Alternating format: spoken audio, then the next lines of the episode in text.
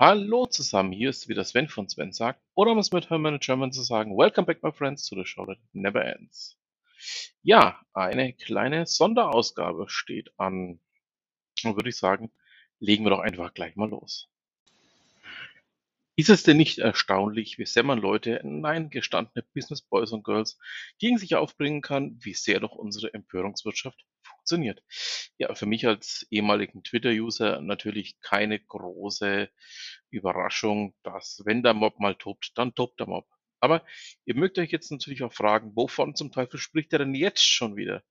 Naja, es geht um die Aussagen von Wolfgang Grupp, seines Zeigens zumindest zum Zeitpunkt dieser Aufnahme noch Inhaber von Trigema. Doch ja, der Reihe nach. In meiner Zeit als Kommunalpolitiker habe ich vor allen Dingen eins gelernt. Danke an die gute Presseseminare, die es dir einst bei der Thomas Dehler Stiftung in den 90ern gab. Erst wenn du die Lauten alle gegen dich aufgebracht hast, hast du dein Publicity-Ziel wirklich auch erreicht. Selbst der sonst von mir wirklich sehr geschätzte und weil er eben auch noch in der Lage ist, um Ecken zu denken, Carsten Maschmeyer fiel auf Grupp rein und musste sich ermüßigen zu erklären, dass Grupp erkennen müsse, dass die 90er vorbei sind und dass Mitarbeiter keine Kontrolle brauchen. Und dass das Homeoffice doch eine gute Idee ist. Ja, ähm, hm. Naja, in einem Punkt hat Maschmeyer tatsächlich recht. Mitarbeiter brauchen keine Kontrolle. Wenn es gut läuft und die Tätigkeitsfelder klar abgesteckt, definiert sind und es auch entsprechend hergeben. Aber Grupp hat eben auch recht der in einem anderen geschäftlichen und regionalen Umfeld tätig ist. Trigema ist ein Industrieunternehmen. Das ist das, was Sie alle miteinander unterschätzt haben, die sich hier aufgemacht haben, mit ja, brennenden Fackeln und Mistgabeln durch die Umgebung zu ziehen und dass vor allen Dingen auch dieses Industrieunternehmen sein eigenes Umfeld generiert hat. Dabei sollte man eben auch nicht außer Acht lassen, dass zum einen ja, Trigema noch einer von ganz wenigen Herstellern ist, der von A bis Z in Deutschland produziert. Also auch in dem Punkt hat Grupp alles anders gemacht als die anderen. Und zwar lange bevor Merzen von Schwanen ähm, wieder anfing, in Deutschland eine Art Manufakturproduktion aufzuziehen. Hat Trigema immer in Deutschland produziert und so einen regionalen, ja, ich möchte mal sagen, Produktions-Öko-Kreislauf erzeugt die Mitarbeiter eben auch teils aus nicht so hochqualifizierten Vorbildungen kommend, fühlen sich gerade deshalb auch ans Unternehmen und an ihren Unternehmer gebunden. Und was sowohl Maschmeyer als auch in einem linken Beitrag, den ich auch selber kommentiert habe, deutlich unterschätzt wird, Trigema ist ein Industrieunternehmen. Grupp sieht vor allen Dingen die Arbeitsplätze im industriellen Umfeld. Büroarbeitsplätze sieht er, wie man deutlich lesen kann, als durchaus austauschbaren. Und ich unterstelle ihm mal, dass das auch eines seiner Intentionen war, dies genauso zu sagen. Die andere Intention vermutlicherweise ist darauf zurückzuführen, dass er ja gerne mal Leute in einen Mob verwandeln möchte. Was mir jedoch in diesem Diskurs komplett fehlt, sind eben einige Dinge, die ich vielleicht auch aufgrund eines Gesprächs mit einem guten Freund von mir, dem Jeremy, ich danke dir für den Gedankenanstoß, ja, was bis dahin auch noch keiner in Betracht gezogen hat.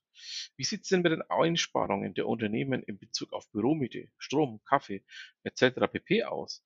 Und was macht dies in Bezug auf einen Wettbewerbsvorteil oder eben nicht? Und was da auch noch ins Spiel drängt, ist doch eigentlich der Punkt, wie sieht man es aus dem Thema der technischen Ausstattung bei den Mitarbeitern zu Hause? Was wird gestellt? Was beschafft sich der Mitarbeiter selbst? Und auch, wie ist die technische Ausstattung? Ausstattung und Umsetzung beim Mitarbeiter zu Hause. Bekommt er zum Beispiel eine physische Firewall, also eine Büchse, in die er dann eben den Arbeitslaptop einstöpseln kann? Oder aber ist es anders gehandhabt? Ja, wir sehen, das Thema lässt sich noch deutlich erweitern. Davon, dass beim Mitarbeiter zu Hause der Stromverbrauch steigt, ach ja, lassen wir das kommen. Sonst alle das gleiche wieder an mit viel zu viel zu stellenden Fragen aus. Ich fühle mich auch an das großartige Gespräch, welches Gabor Steingart mit Thomas Sattelberger im Rahmen des The Pioneer Briefings geführt hat, erinnert. Besonders an eine Aussage. Deutschland Managerwelt ist in hohem Maße geprägt von homosozialen Reproduktion. 80 Prozent der Vorstandsmitglieder haben nie die Branche gewechselt, 60 Prozent nie das Unternehmen. Ich nenne das Karriere im Silo. Soweit eben auch Thomas Sattelberger. Was ich dann aber auch ähm, in dem ganzen ja, Rahmen des Diskurses beobachtet habe, man fühlt sich doch um dann auch wieder auf Sattelberger zurückzukommen, wie in einer Art ja, schlechtes Saarland ähm, erinnert.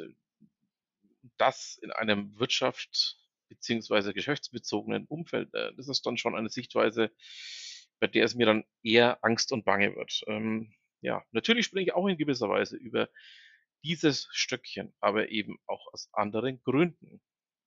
Weil ich mir erlaubt habe, eben hier nicht gedanklich jedem zu folgen, der sofort einen Skandal sieht und lieber eigenständig denke, bevor ich die ausgetretenen Pfade des Shitstorms freiwillig mitgehe. Ja, ähm, wie gesagt, ich habe dazu in einen Diskurs mit äh, Gerald Wohlfahrt und einem gewissen Raphael V., der, der hat aber keinen Nachnamen.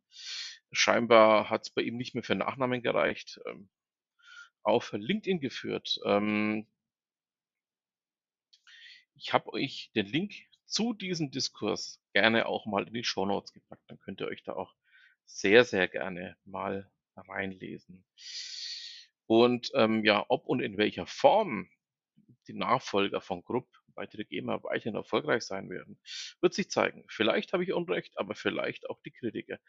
Man wird da eben sehen.